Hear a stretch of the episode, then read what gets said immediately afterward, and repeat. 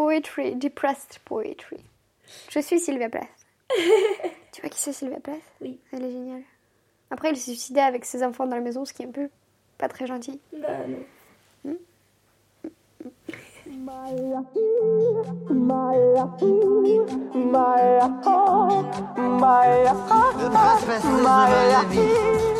prince de baisé. J'étais bourré. Allô l'Europe En Moldavie ce matin, c'est un pays qui se situe entre l'Union Européenne et la Russie. Et ça se ressent dans sa culture et sa vie politique. Que Gorbatchev le veuille ou non, ils sont détachés de l'URSS. L'aumônier Charlie va vous dire Les Moldaves, eux, ce matin dans les rues de Kishinev, sont dans la rue. comment notre monde libre l'emportera sur le communisme avec l'aide de Dieu et d'une poignée de marines. Leur parlement s'apprête en effet à voter cet après-midi leur déclaration d'indépendance. Je suis née en 1998, le 25 mai, à Moldavie, à Chisinau, à Cette république devrait être la septième du RSS à le faire.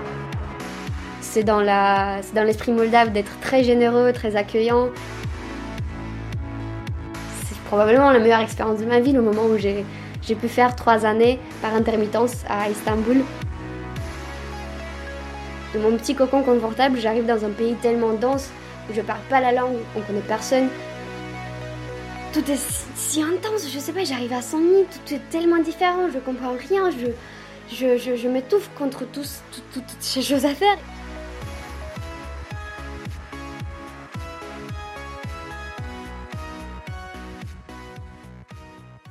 Et aussi, il y a un truc entre temps, on a un peu habité à Istanbul, ce que j'arrête pas de dire que c'était la meilleure période de ma vie. Parce que ma mère, elle y travaillait plus ou moins, et du coup, euh, pour ne pas nous laisser toutes seules, moi et ma sœur, parce que ça, c'était avant que mon frère existe. Ah, mais. euh, soit mais.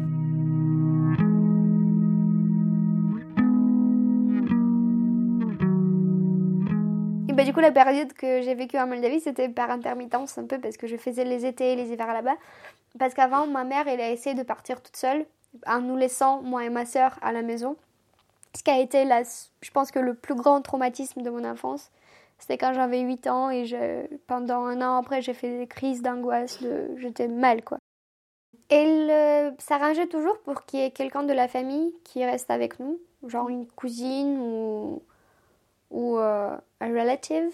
Mais euh, c'est vrai que les périodes avec euh, cette cousine-là, c'était pas, c'était pas ouf, c'était pas la meilleure chose au monde. J'adore euh, cette euh, femme, mais pas sur le moment. c'était pas très bien comme expérience. C'est dingue parce que je m'en rappelle, même si j'avais- j'avais j'avais 8 ans quand ça se passait. Mais elle s'appelle Mariana et je l'adore maintenant. Mais quand, quand j'étais gamine.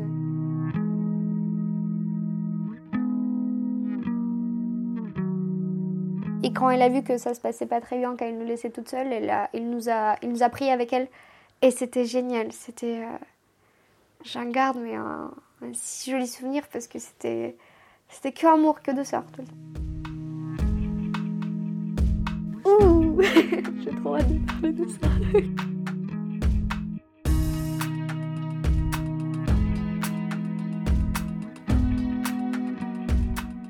C'était avant mon frère, donc c'était de 9 à 12 ans à peu près.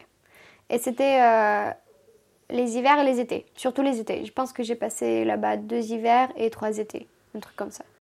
En tout cas, trois, trois étés sûrement et deux. ou un- Bref, voilà. Et ta mère, elle était. Et l'été, euh, ouf, compliqué. C'est pas compliqué à expliquer, mais en fait, elle transportait. Attends. C'était un- une sorte de négoce, ça se dit? Négociation Négociation. Négoce, ouais, je crois que négoce. Négoce, peut-être. Marché, ouais, peut-être. C'est une sorte de marché où elle euh, négociait pour avoir des prix très bien pour acheter des vêtements en, à Istanbul, pour après les transporter à Moldavie et les vendre là-bas. Donc elle avait un petit business euh, comme ça où elle, euh, c'était complètement légal. légal, je dis pas illégal parce que bref. parce que ça se fait euh, très souvent illégalement en Moldavie du coup. euh, D'accord. voilà. Et du coup, elle s'occupait avec ça, mais ça prenait vachement de temps pour, euh, pour trouver tout ce qu'il lui fallait, pour, pour bien avoir des bons bails, des, des bons prix, etc. Et du coup, ça faisait qu'elle passait beaucoup de temps là-bas. Parfois, avant qu'elle nous prenne avec elle, elle pouvait y passer de 1 à 2 mois, ce qui était beaucoup. Ma sœur, elle l'a moins mal vécu parce qu'elle a vécu le divorce, elle a vécu... euh, euh, elle a déjà vécu pas mal de, passages de ma mère à Istanbul et de retour. Moi, non. Et du coup, j'étais beaucoup plus susceptible, susceptible à, mal, à le mal vivre. Et donc, euh, pour moi, c'était super difficile. Donc, elle a pris la décision de nous prendre avec elle, même si ça nous faisait louper des cours. Mais nous, on n'avait pas de problème avec ça parce que c'était drôle.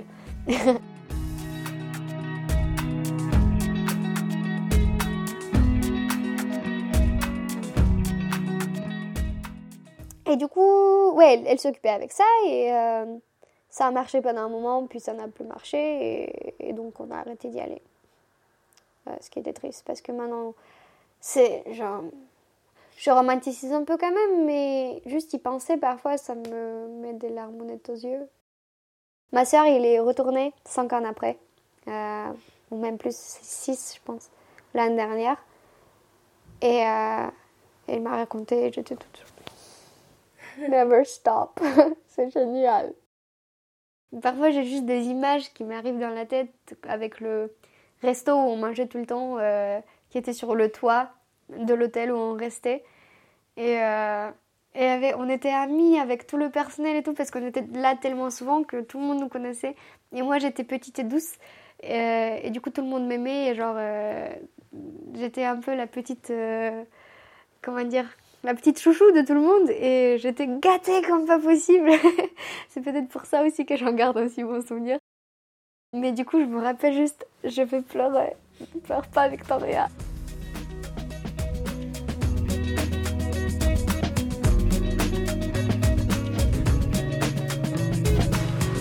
À chaque fois qu'on arrivait, le chef de- du resto, il nous faisait des, euh, des gros plats de frites juste des, immenses plats de frites et on allait sur le toit et on mangeait ça en regardant le Bosphore.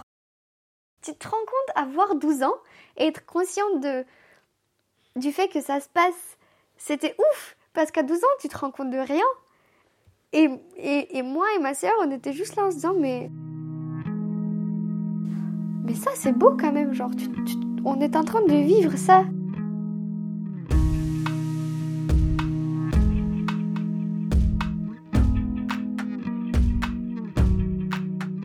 Elle a combien d'années avec toi d'écart Euh, 4 et demi.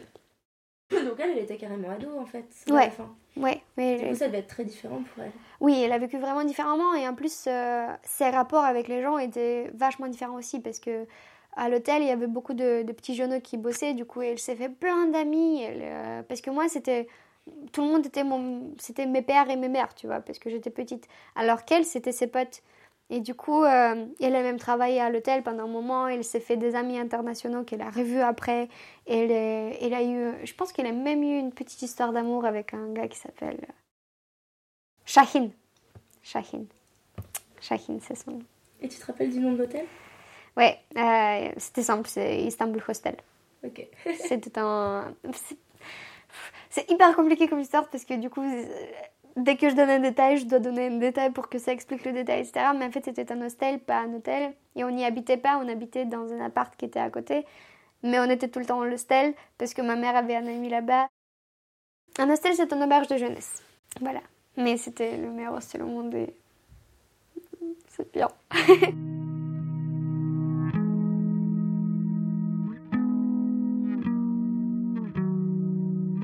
J'ai su que. Bah, tu sais qu'en Turquie, maintenant, c'est pas la fête. Et du coup, euh, tous les commerces. L'année dernière, je me suis fait une petite balade euh, en Google Maps. Et euh, c'était des images qui venaient d'être envoyées depuis un mois ou un truc comme ça. Et tout autour a fermé.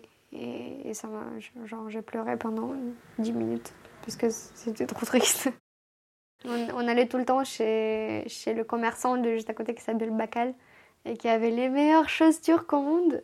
Et genre, c'était bien quoi. C'était juste pur. C'était c'était aussi pur que possible. C'était que, que de l'amour.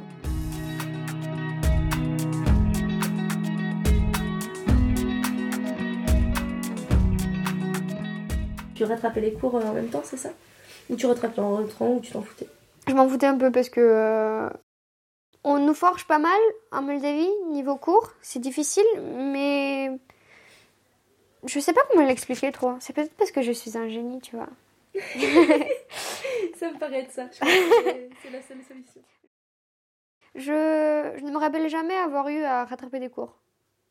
Je sais pas comment ça se fait. J'ai quand même eu mon, mon brevet et tout. euh, je validais chaque année, euh, plus ou moins bien. À part la dernière année, parce que je savais déjà que j'allais partir en France et qu'ils s'en foutaient complètement de mes notes. Du coup, j'ai fait boire les couilles Et J'ai rien foutu pendant une année, c'était bien.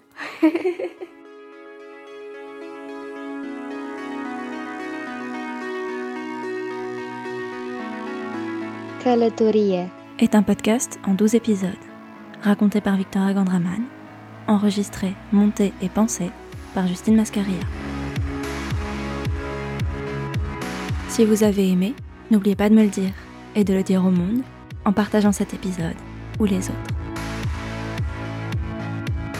Les deux morceaux que vous avez entendus sont sous licence Creative Commons.